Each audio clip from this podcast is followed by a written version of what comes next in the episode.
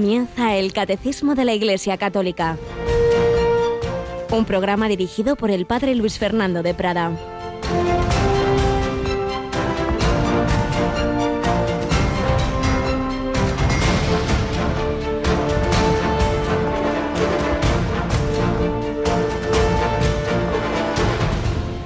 Nunca habéis escuchado su voz, ni visto su rostro, y su palabra no habita en vosotros, porque al que Él envió no lo creéis.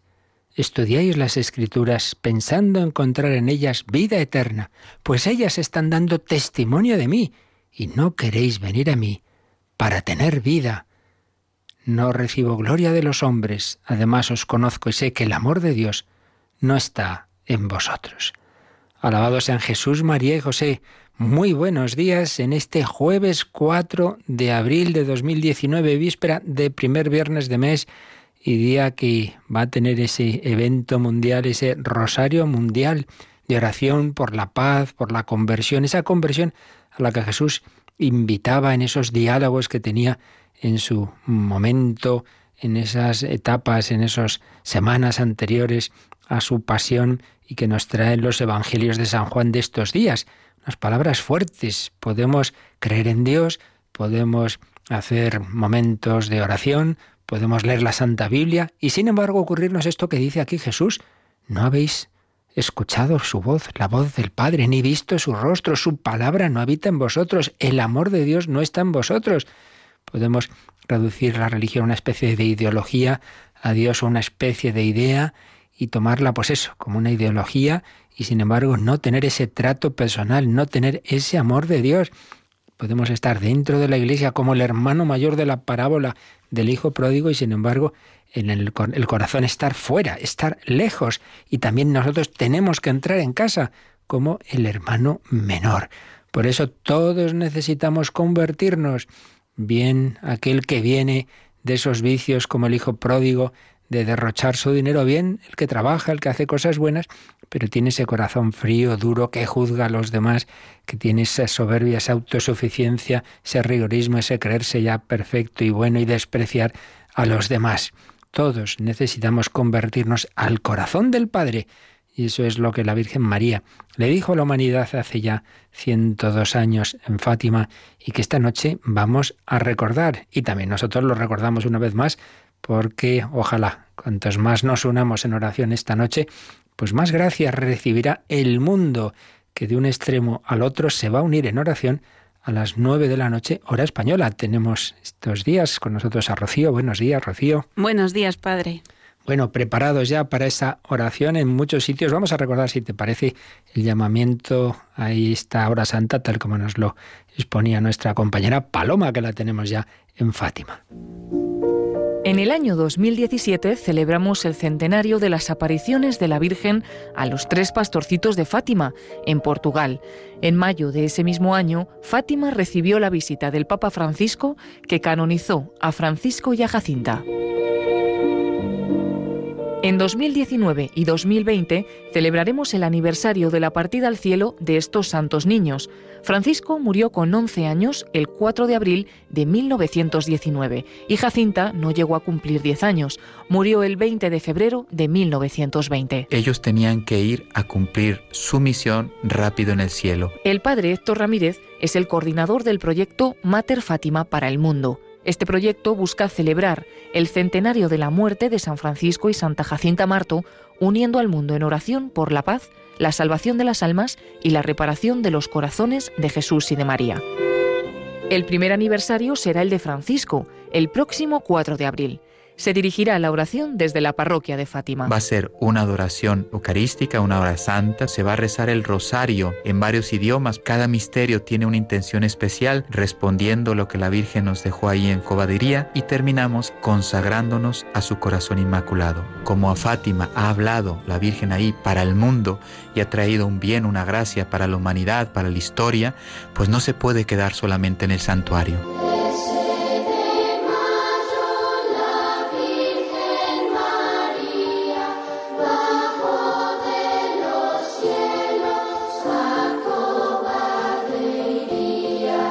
Para ayudar a convocar al mundo entero Ya que esta oración pueda ser seguida por todos, Radio María retransmitirá este evento el 4 de abril a las 9 de la noche, hora española. Decía ella en Fátima, quien abrace mi devoción, yo le prometo la salvación. Recuerda, oración internacional a la Virgen María desde la parroquia de Fátima, el próximo 4 de abril a las 9 de la noche en Radio María. Pues ese 4 de abril ya ha llegado hoy, esta noche, como acabáis de oír, 9 horas española, aunque realmente empezaremos el programa antes. Desde nuestros estudios haremos una introducción a eso de las 9 menos 20, 9 menos cuarto, iremos preparando las máquinas y a las 9 pues ya sí la conexión con la parroquia de Fátima, donde nuestros compañeros Paloma y Nico pues van a ofrecer esa señal a muchísimas emisoras del mundo entero y por otro lado también esa señal mm, en imágenes va a estar en algunas televisiones y también en, nuestro caso a través de, de, nuestra página web. Y antes de pasar ya a nuestro programa, recordamos también, Rocío, que el sábado vamos a irnos, bueno, nuestros compañeros de Fátima se van a Bilbao. La verdad que tienen una semana movidita. Y es que en Bilbao tenemos otro evento eclesial, ¿verdad? Este sábado a las 11 de la mañana vamos a compartir con todos los oyentes la consagración del obispo auxiliar de Bilbao, de Monseñor Joseba Segura. Pues ya lo sabéis, esta noche la hora santa y el, a las 9 de la noche y el sábado a las 11 de la mañana esa consagración episcopal. Pues vamos adelante, estamos precisamente pues con otra consagración, la consagración de las vírgenes, el orden de las vírgenes consagradas. Estamos exponiendo ese gran estado de vida en la Iglesia que es la vida consagrada y en nuestra primera sección recordando algunos retazos de la vida de una gran consagrada, la Madre Teresa de Calcuta.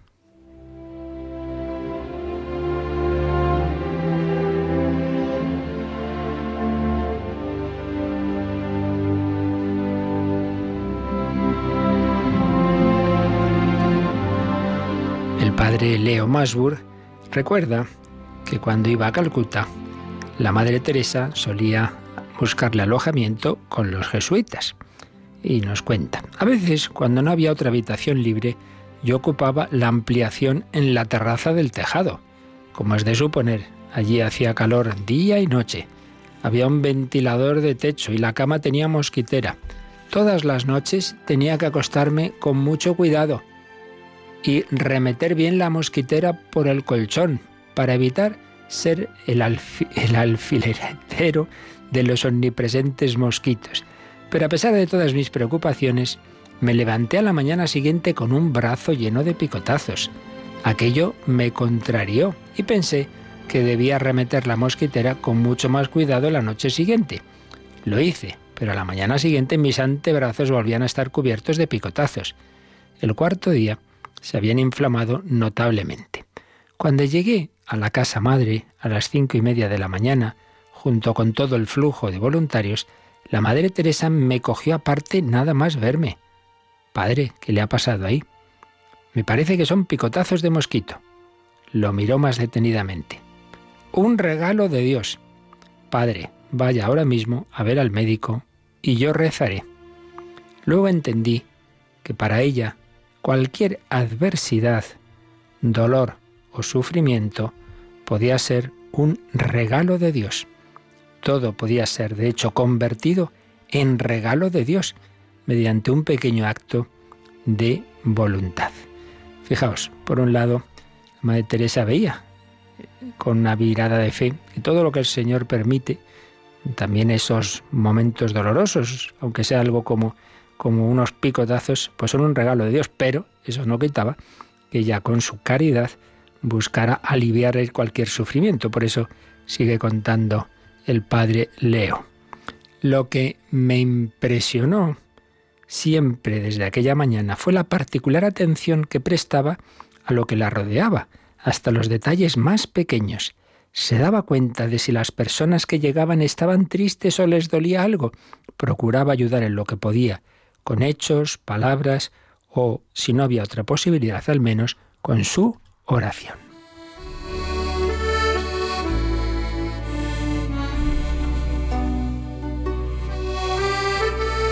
La hermana que me trató la inflamación me dio un consejo.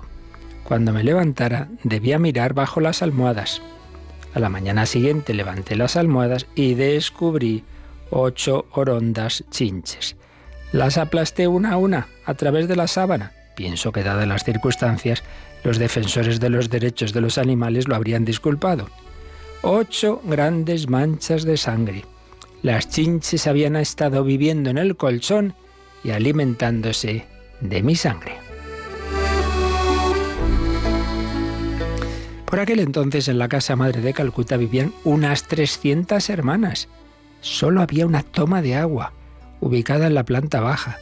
Si uno se situaba en la entrada de la capilla, varios pisos más arriba, y miraba por el hueco de la escalera, podía contemplar todos los días un auténtico hormiguero, 300 hermanas pululando, bombeando agua y lavando sus saris en completo silencio o cantando himnos. A pesar de todo, siempre se percibía una gran alegría. Yo solía apoyarme en la barandilla y me quedaba un buen rato contemplando aquel espectáculo para empaparme del ambiente de pobreza en que vivían las hermanas. La Madre Teresa siempre decía que, para entender a los pobres, nosotras mismas tenemos que vivir la vida de los pobres. Allí, mirando por aquel hueco, podía uno al menos empezar a entender. Las hermanas no tenían radio, ni televisión, ni aire acondicionado. Los únicos ventiladores que había eran para los enfermos y para las visitas, nunca para las hermanas. Vivían la vida de los pobres con una diferencia.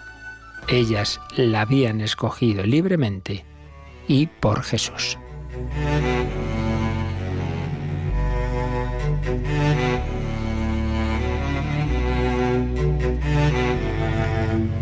caridad, pobreza, alegría, aceptar los regalos de Dios, pero intentar ayudar a todos a aliviar el sufrimiento.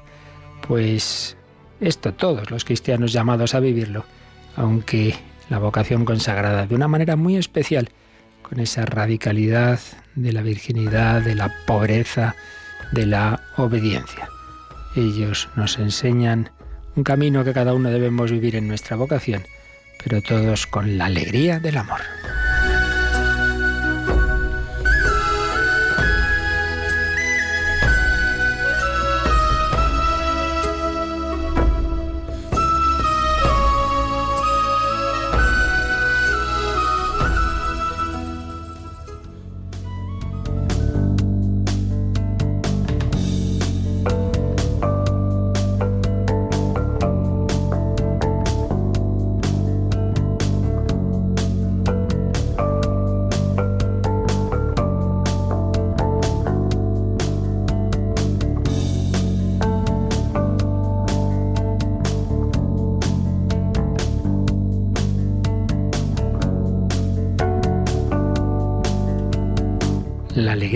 Del amor, que es lo que mueve esta vocación de la vida consagrada que estamos exponiendo conforme al catecismo de la Iglesia Católica.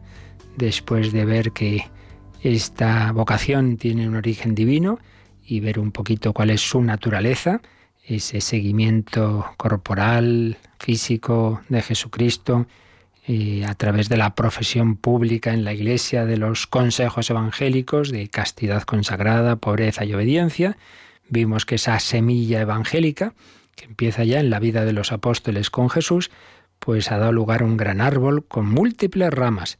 Vimos la rama de la vida eremítica, esos eremitas, y estábamos comenzando a ver ayer esa otra rama del orden de las vírgenes y las viudas consagradas. Vimos el número 922 donde eh, se nos habla de la virginidad y aprovechábamos pues para hacer una pequeña síntesis de lo que es la espiritualidad de la castidad consagrada, de la virginidad. Todos los cristianos debemos vivir la castidad, es decir, la integración de todas las fuerzas sexuales, psíquicas y físicas eh, bajo el amor, para entregarse, para darse, hay que poseerse. Si uno no se posee, si uno se deja llevar de los impulsos, sin más, de lo que a uno le, le da la pulsión, que diría Freud, sin, sin otro tipo de consideración, pues claro, no puede uno dar lo que no posee. La castidad la necesitamos todos, pero esa castidad se vive de distintas formas según el estado de vida. Y veíamos que en la virginidad consagrada, pues claro que hay un amor, no es simplemente decir no a esas tendencias de la sexualidad en absoluto, sino ese amor, sea en su modalidad masculina o femenina, vivirlo con, por una respuesta, digamos, a una llamada muy especial, una declaración de amor de Cristo esposo. Realmente el Hijo de Dios hecho hombre es el esposo de la humanidad, de la Iglesia, y por tanto toda alma cristiana, en cualquier estado de vida, está llamada a desposarse con Él. Eso es el cielo. Pues la consumación de la unión con Dios en Cristo. Pero se puede vivir a través de un signo humano de ese esposo, que es el esposo, la esposa, eh, con quien Dios une en el santo matrimonio, o se puede vivir de una manera más directa. Y esa es esta vocación de la virginidad, que por tanto no es no casarse, sino un gran amor, una mm, entrega del, de lo exclusivo del corazón, de lo indivisible del corazón, de eso que, que no se da a todo el mundo. Hay una dimensión del amor, del afecto, o diversas dimensiones, obviamente, mm, que, que, se viven con distintas personas, pero hay algo que una esposa solo da a su esposo y viceversa, ese descanso del corazón, esa intimidad espiritual ante todo, pero que también se expresa físicamente. Pues bien, esa dimensión de intimidad espiritual en la persona llamada la Virginia consagrada se pone en Jesucristo. Es el descanso del corazón. Y entonces ya no tiene sentido, obviamente, la expresión sexual en ese caso, pero lo importante es el amor. Por tanto, no es simplemente no tener una determinada relación física, sino poner eso, lo más hondo, lo más íntimo del corazón humano, en el corazón de Jesucristo. Vamos a releer este número que ayer veíamos, porque es el fundamento de lo que es esa virginidad y luego seguimos viendo esta vocación. Desde los tiempos apostólicos, vírgenes y viudas cristianas llamadas por el Señor para consagrarse a Él enteramente, con una libertad mayor de corazón, de cuerpo y de espíritu, han tomado la decisión, aprobada por la Iglesia, de vivir respectivamente en estado de virginidad o de castidad perpetua a causa del reino de los cielos. Así pues, aquí se nos ha recordado primero que esto es un modo de vida que tiene un origen pues tan tan lejano como, el, como la Iglesia, desde los tiempos apostólicos, desde el principio hubo mujeres vírgenes que consagraron su virginidad a Jesucristo y otras que al quedar viudas pues también se consagraron al Señor. De esto nos encontramos diversos textos que ayer recordábamos en los Evangelios y en, sobre todo en las cartas de San Pablo. Vírgenes y vidas cristianas llamadas por el Señor para consagrarse a Él enteramente, dado que el ser humano es cuerpo y alma, una consagración, pues eso, de cuerpo y alma, de todo el ser. Y es que estamos llamados a entregarnos en, en, en totalidad, en totalidad. Claro, el problema de nuestros días es que muchas veces estamos pues divididos. Entonces, por un lado el pensamiento, luego el sentimiento, luego el cuerpo y, y claro, eso rompe a la persona. Por eso vemos tantos, tantas heridas psicológicas, particularmente en este terreno afectivo sexual pues que tanto bien y mal puede hacer según cómo lo vivamos. Entrega del corazón, consagrarse enteramente con una libertad mayor de corazón, de cuerpo y de espíritu. Pues bien, estas mujeres que han tenido, que tienen esta vocación en su interior, lo van discerniendo, entonces llega el momento en que dice, toman la decisión aprobada por la Iglesia de vivir en estado de virginidad el caso de las vírgenes, o de castidad perpetua en el caso de las viudas, a causa del reino de los cielos. Bien, esto puede hacerse a un nivel privado, personal, y hay muchas personas, muchas mujeres, las parroquias las vemos, pues realmente mujeres que para nada es esa mujer que, bueno, es que está soltera ahí, pero porque no pudo casarse y la ves amargada. No, no, no, no, no, no. Mujeres consagradas, realmente llenas de amor, de amor de Dios, de amor del prójimo, con una labor estupenda en las parroquias, catequesis, caritas, muchas veces también llevando comuniones y estoy pensando en personas concretas que, que yo he conocido. Entonces es una vocación, claro que sí. A veces dice, ah, pero el soltero tiene vocación, según como lo entendamos, y es en este sentido, de que realmente, sin necesidad de entrar en una determinada institución, pueden vivir esa unión con Jesucristo y, con una vida llena de, de amor y de entrega amor a Cristo en la oración, eh, intimidad con Él y amor a Cristo presente en los niños, en los pobres, en los enfermos, pues claro que sí.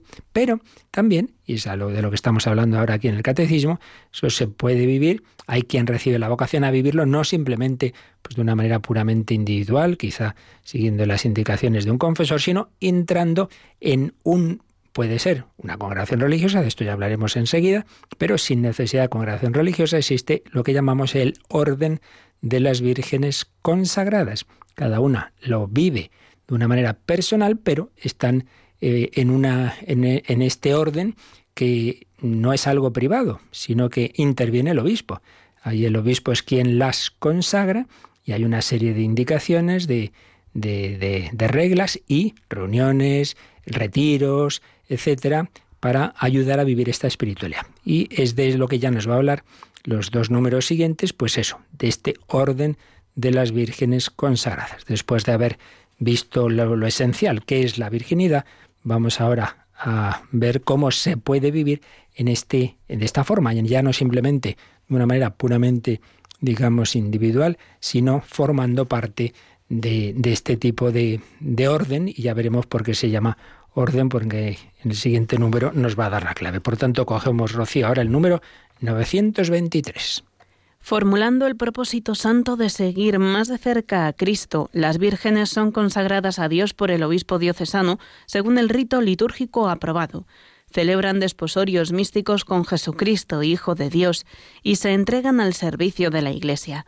Por medio de este rito solemne, la consagración de vírgenes, la Virgen es constituida en persona consagrada como signo trascendente del amor de la Iglesia hacia Cristo, imagen escatológica de esta esposa del cielo y de la vida futura. Bueno, pues un numerito pues que nos da muchísimas claves preciosas para entender este orden de las vírgenes. Pero antes de desentrañarlo, vamos a ver por qué se llama orden. Y para ello nos va a ayudar uno de los números que pone al margen el, catecismo, que es el número 1537. 1537 está en la parte tercera del catecismo y como recordamos muchas veces es la que se refiere a la liturgia y dentro de la liturgia especialmente los sacramentos. Todos sabemos que hay siete sacramentos y el, sexto sacramento en el orden en que vienen en el catecismo es el sacramento del orden, el orden sacerdotal. Entonces, cuando empieza el catecismo a explicar este sacramento del orden, nos explica la palabra orden y nos va a ayudar también para lo que estamos viendo. Leemos pues el número 1537. La palabra orden designa en la antigüedad romana cuerpos constituidos en sentido civil, sobre todo el cuerpo de los que gobiernan. Ordinatio designa la integración en un ordo. En la Iglesia hay cuerpos constituidos que la tradición no sin fundamento en la Sagrada Escritura, llama desde los antiguos tiempos con el nombre de taxeis en griego y de ordines en latín. Así la liturgia habla del ordo episcoporum, del ordo presbiterorum, del ordo diaconorum. También reciben este nombre de ordo otros grupos, los catecúmenos, las vírgenes, los esposos, las viudas. Pues aquí tenemos la explicación. Como en tantas ocasiones hay que irse al latín, que a su vez pues tiene raíces griegas casi siempre, entonces ya se nos ha dicho, viene del mundo civil.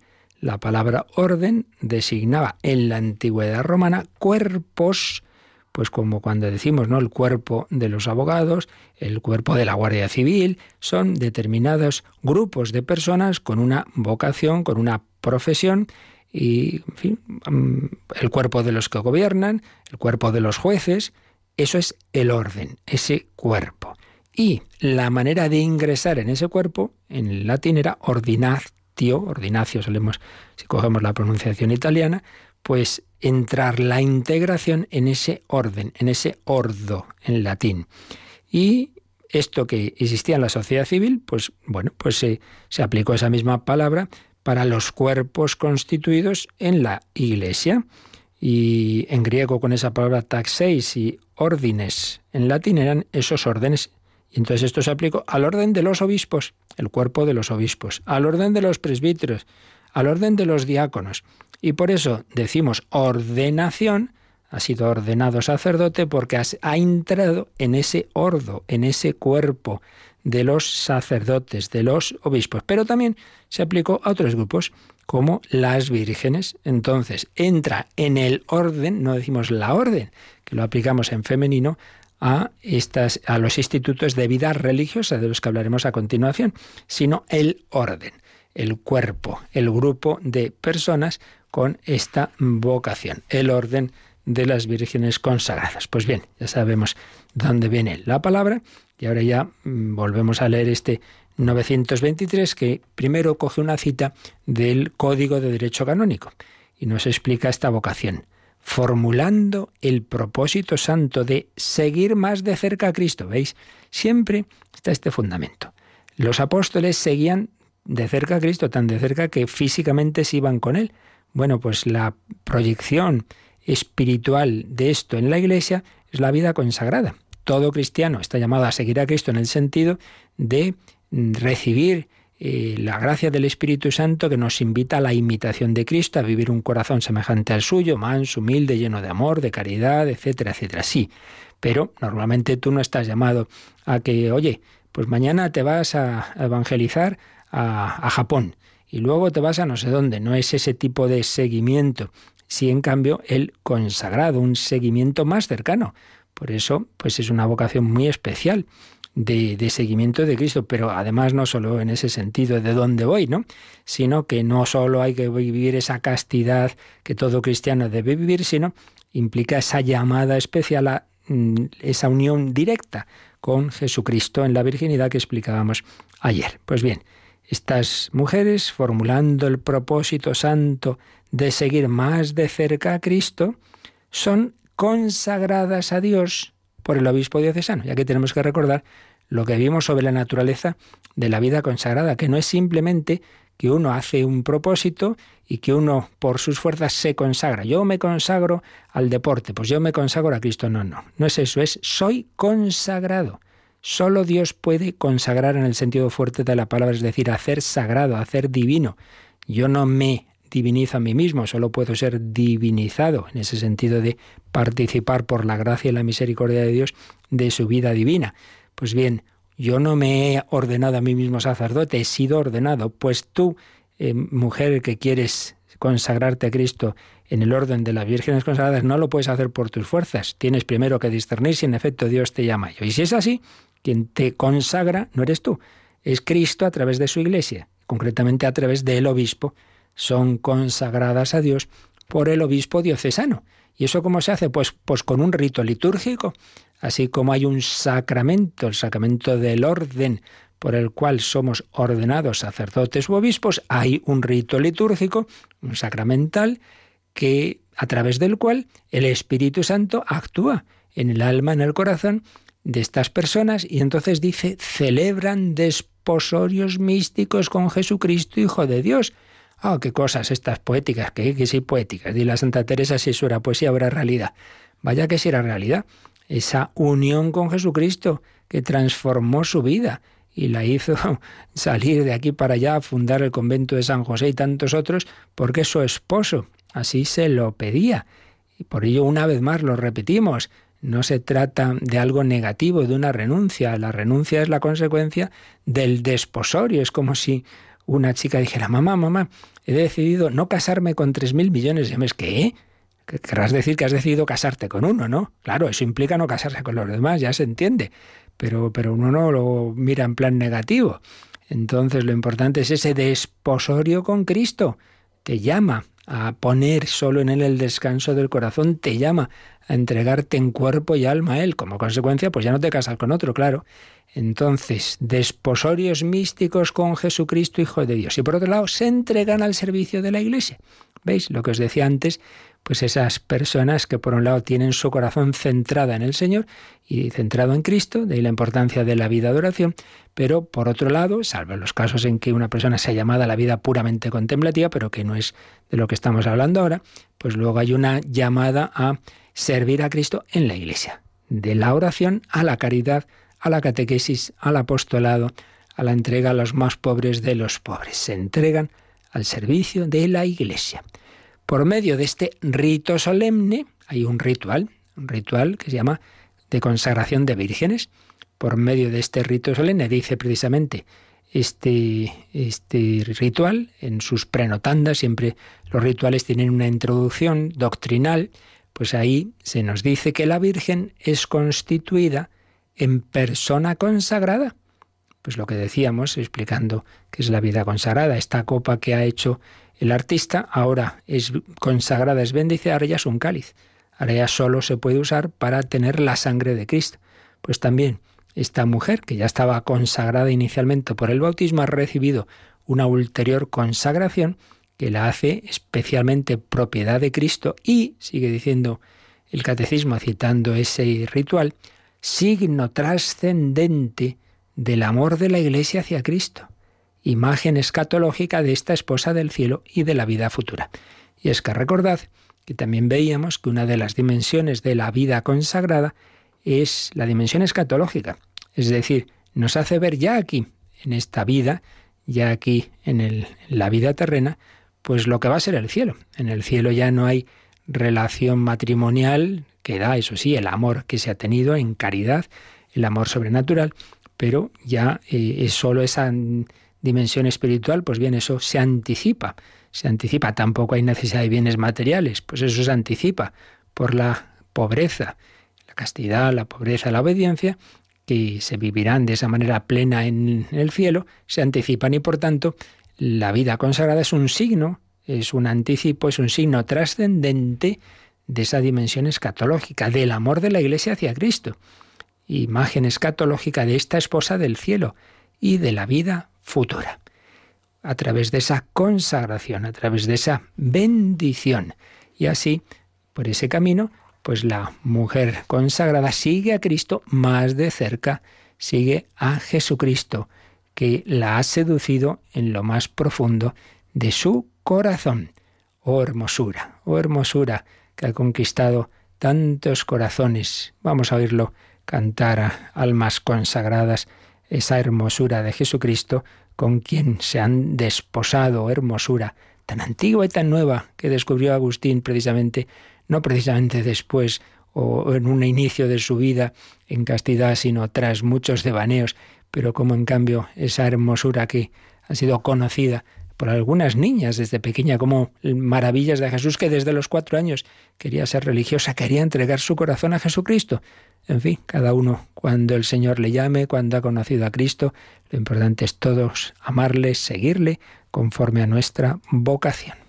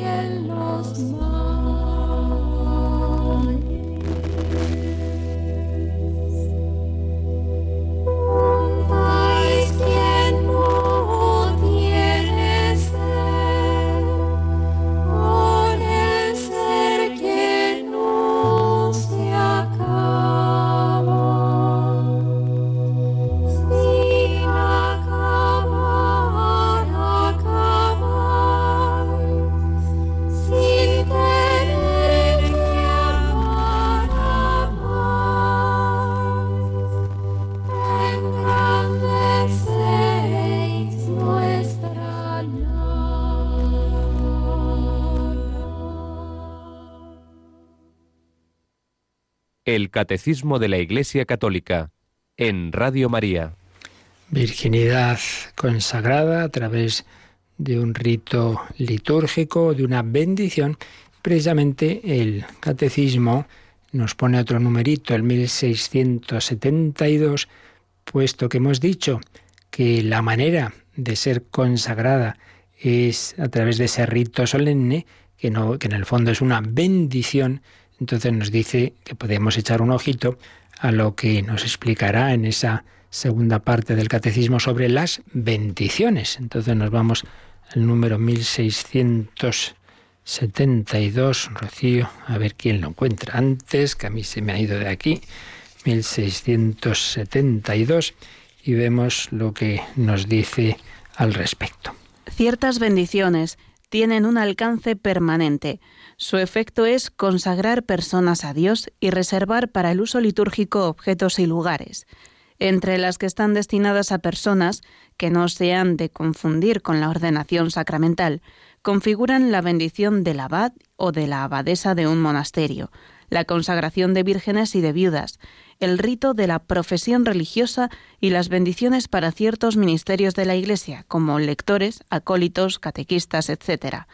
Como ejemplo de las que se refieren a objetos, se puede señalar la dedicación o bendición de una iglesia o de un altar, la bendición de los santos óleos, de los vasos y ornamentos sagrados, de las campanas, etc.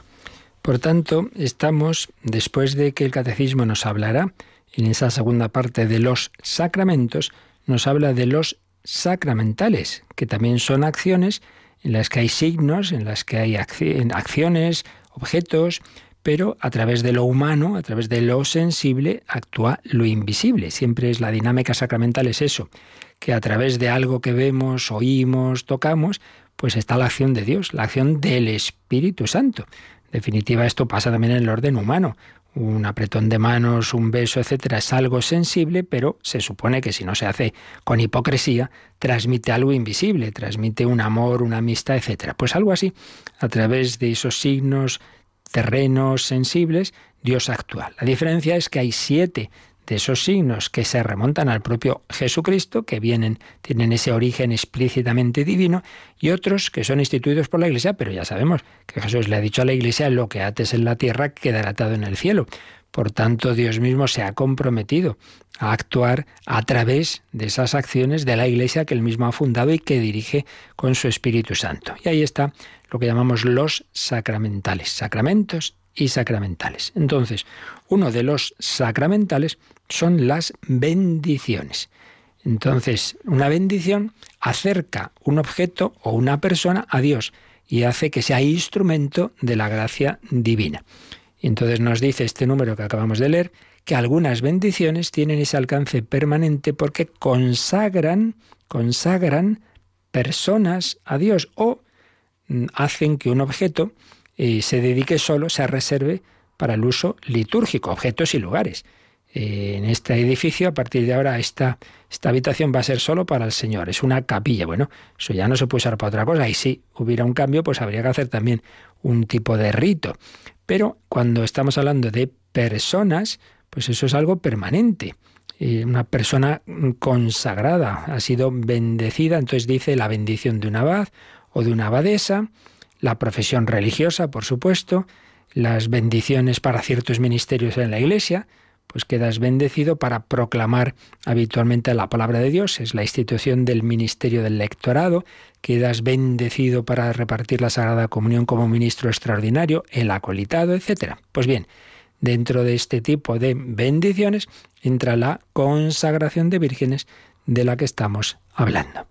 Por tanto, es una acción de Dios que comunica a través de su iglesia, a través de este signo, que es la bendición, la consagración, comunica la gracia del Espíritu Santo. Pues bien, es lo esencial de, de este tema, de esa manera de vivir la virginidad consagrada en ese orden de vírgenes consagradas. Pero hay otro número que acaba de darnos algunas claves sobre esta forma de vocación consagrada, que es este orden, y es el número 924. Pues vamos a leerlo también, Rocío.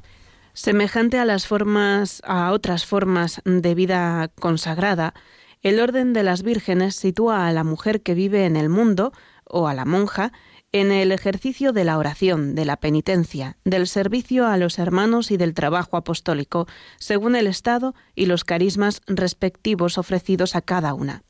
Las vírgenes consagradas pueden asociarse para guardar su propósito con mayor fidelidad.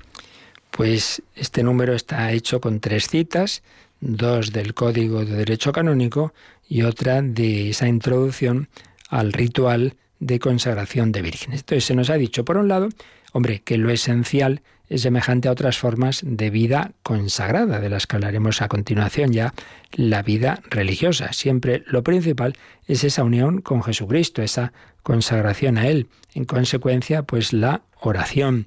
También, pues siempre la oración cristiana implica el sacrificio, la penitencia y por supuesto implica la caridad.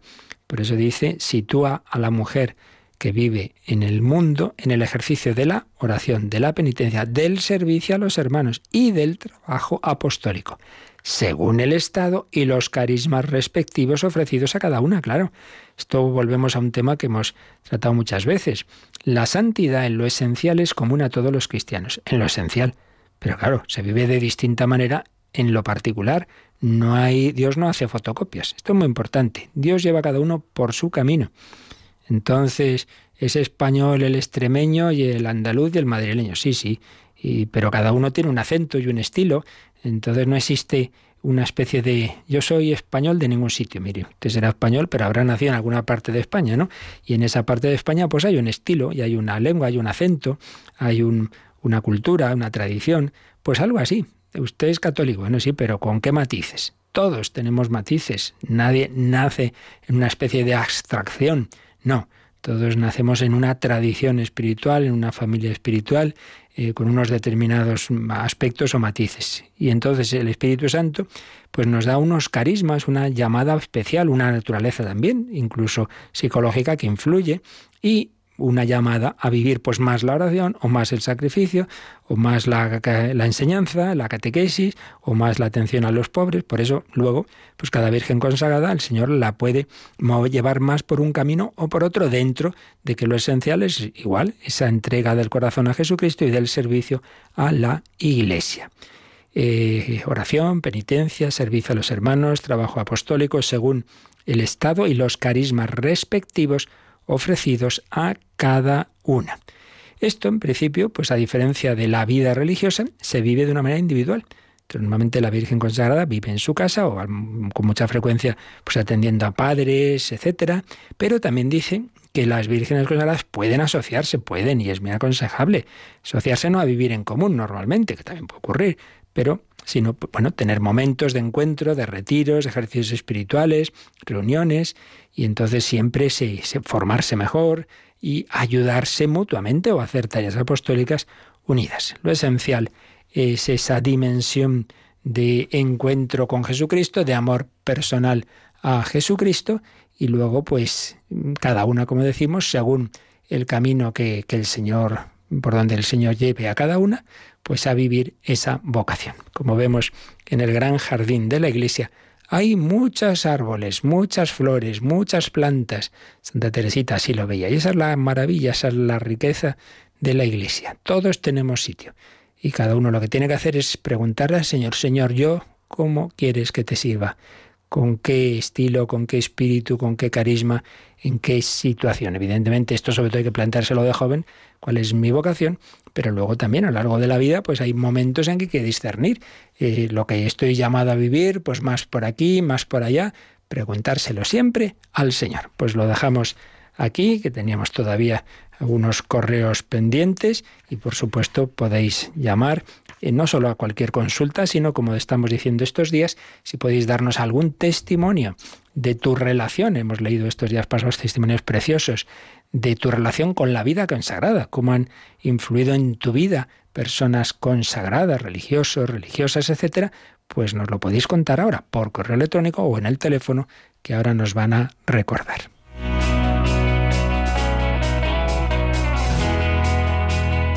Participa en el programa con tus preguntas y dudas Llama al 91005 9419.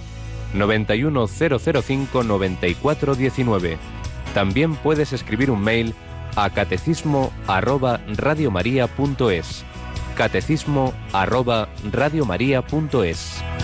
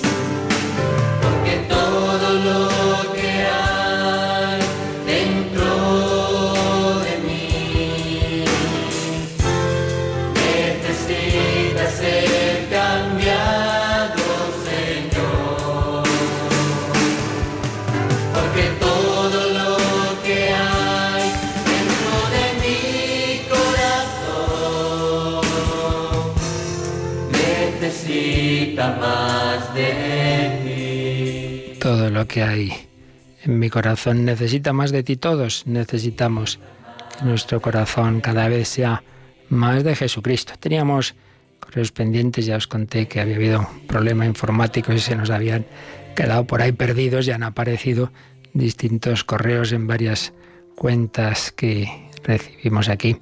Y sobre este tema de la vida consagrada, Lucía de Madrid tiene 60 años, está soltera, siente esa llamada a la vida consagrada, pero en su interior siente que es mayor para iniciarse. ¿Qué puede hacer entonces? Bueno, en primer lugar, como siempre decimos, es una pregunta, es una consulta a hacer a un confesor, a un, lo suyo es un director espiritual. El primer consejo, si no lo tiene Lucía, es que trate con un sacerdote que si lleva esa vida espiritual, pues eso la conozca de cerca, porque una cosa tan importante como la pregunta aquí, sin conocer personalmente, no podemos dar un consejo así como así. Por tanto, ante todo eso, ese conocimiento, ese confesor habitual, ojalá ese director espiritual. Pero en fin, por decir algo genérico, y repito que nadie lo tome como algo seguro, sino, bueno, eh, probablemente no se trata eh, ahora de me meto en esto, me meto en lo otro, sino a nivel personal, pues discernir si el Señor quiere que haga un propósito, un voto privado de, castidad, de, bueno, eso se puede ver. Yo diría quizá ya no es tanto el, el plantearse el ingreso en un determinado orden o grupo, sino más bien esa unión con Jesucristo en la vida de oración, como oíamos antes, y, en una colaboración en la parroquia donde pueda ser. Pero en fin, repito que las concreciones creo que sería mejor que las hiciera eh, nuestra comunicante con quien la conozca. Y luego también de Madrid, Mariluz, quería dar testimonio de la entrega de su hermano sacerdote, que murió hace cuatro años.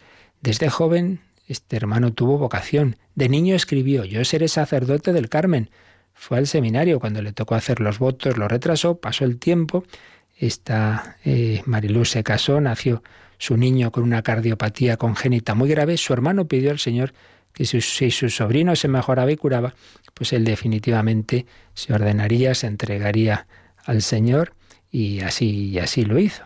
Y falleció con un derrame cerebral con 58 años, habiendo consagrado su vida y habiendo sido un sacerdote muy querido en todas las parroquias y pueblos en que estuvo. Su hijo tiene ahora 32 años y tiene, desde que murió eh, su tío, pues tiene una visión distinta de la fe y del amor de Dios. Pues cuántas historias así que no conocemos de personas que, se han entregado a Jesucristo e incluso pues con, con esta también dimensión de, de, caridad, de ofrecer la vida, ofrecer la vida por, por, por otras personas. Teníamos también una consulta de Joaquín sobre la parábola del hijo pródigo. No entendía mucho, pues en el hermano mayor, esa queja que le reprocha al padre no haberle dado nunca un cabrito para hacer fiesta con sus amigos. Resulta extraño que el padre no hubiera tenido ese detalle con ese hijo siempre fiel. Bueno, entonces nos, nos, pregunta qué enseñanza late en el fondo de esta queja y esa respuesta. Bueno, en primer lugar hay que decir, tener cuidado, las, las parábolas, no hay que pensar que cada detalle de ellas tenemos que tomarlo al pie de la letra. Jesús quiere transmitirnos con las parábolas una enseñanza, pero no quiere decir que cada cosita, entonces esto quiere decir tal cosa. Entonces, por ejemplo, aquí, pues hombre, está muy mal que el Padre no le hubiera dado un cabrito, no, hombre, no, hay que tomarlo así. ¿Qué nos quiere transmitir el Señor? Pues nos está hablando de tres personas, de tres corazones. El corazón del Hijo pródigo, pues es el típico libertino que piensa que la felicidad está simplemente en el placer del día a día entonces, con los bienes del Padre, es decir, con las cualidades que Dios nos ha dado, con esas cualidades de cuerpo y de alma, pues ala, a derrochar el dinero y a la, a la vida fácil, lujuriosa, licenciosa, etcétera, etcétera. Bien, eso está claro. ¿Y qué nos quiere decir con el hermano mayor? Pues es ese otro perfil de la persona que no se dedica a los vicios, que trabaja, que es responsable, pero que no tiene verdadero amor amor de Dios ni amor del prójimo, y se nota que no se alegra cuando vuelve su hermano, y que vive la dimensión con su padre en plano obligación. Hace tantos años que te obedezco sin haber incumplido una orden tuya. Bueno, eso podría decirlo también un criado cualquiera. Entonces ahí Jesús está hablando de ese perfil que era muy habitual, sobre todo en el grupo, no solo, pero bueno, sobre todo en el grupo de los fariseos, que podían ser gente buena, observante, con ayuno, con oración, pero con un corazón realmente que no ahí había ese amor, sino obediencia y cumplir la ley, porque hay que cumplirla, hay que obedecer a Dios y hemos terminado, pero sin alegría. Eso es lo que está en el fondo de, de esa queja, de esa queja. Eh, no, a mí nunca me has dado un cabrito, pues que quiere decir que no vivía la relación con Dios con, como una fiesta, con, como un gozo.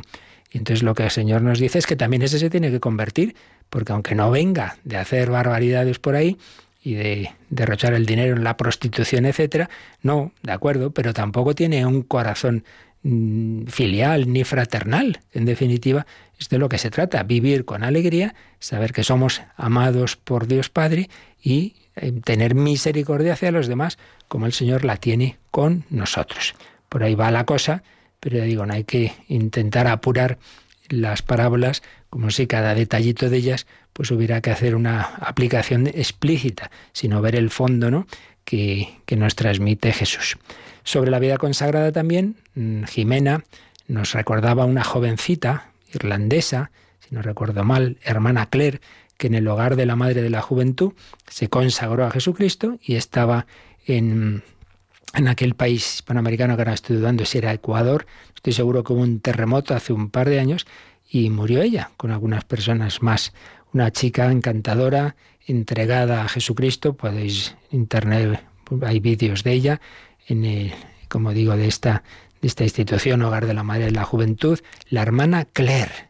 Entonces escribe eh, Jimena eh, es hermoso ver cómo Dios realmente se fija en sus elegidos.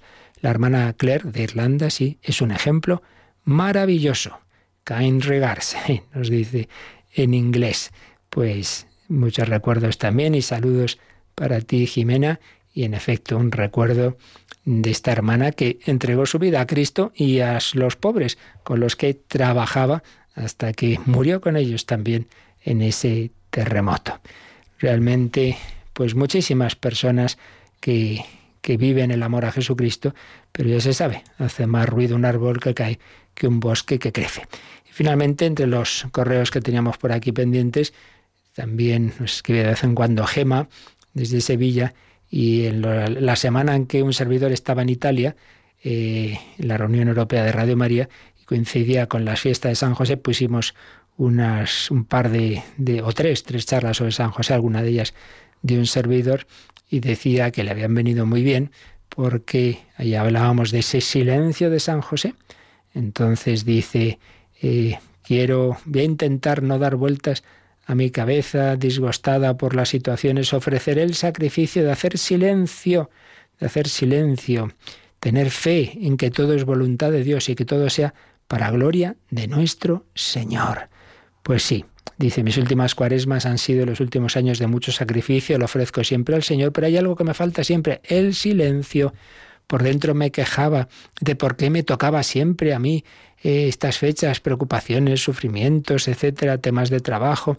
Vivir en silencio, aceptar las situaciones sin quejarnos, sin quejarnos. San José nos enseña ello. No hay una sola palabra de los evangelios de San José y lo que hay es ese servicio suyo, ese acoger a María, ese ir a Belén, ese llevar a la Sagrada Familia a Egipto, ese sufrir buscando a Jesús en el templo. José, el que hacía y callaba. Hay una institución religiosa, un instituto josefino, si tiene ese lema, facher, tachere, hacer y callar, no está mal, ¿eh?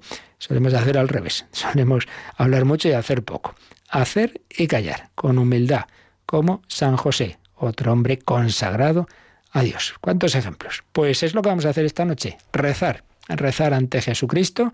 Ojalá pues podáis hacerlo en una iglesia, eh, pero en cualquier caso os podéis conectar 9 menos cuarto más o menos de la noche empezaremos ese programa especial y a las 9 en punto conexión con la parroquia de Fátima, desde la cual en conexión mundial con muchísimas naciones, santuarios, iglesias del mundo entero, vamos a rezar ese rosario mundial multilingüe por la paz del mundo, por la conversión de todos, a Jesús por medio de María, de la Virgen de Fátima, que a la que amaron tanto esos niños eh, Francisco, que precisamente hoy se cumple el centenario de su nacimiento y por ello, pues, por su intercesión vamos a invocar a la Virgen de Fátima esta noche. No faltéis, nueve de la noche hora peninsular española, un ratito antes, como digo, empezamos ese programa especial. La bendición de Dios Todopoderoso, Padre, Hijo y Espíritu Santo, descienda sobre vosotros. Alabado sea Jesucristo.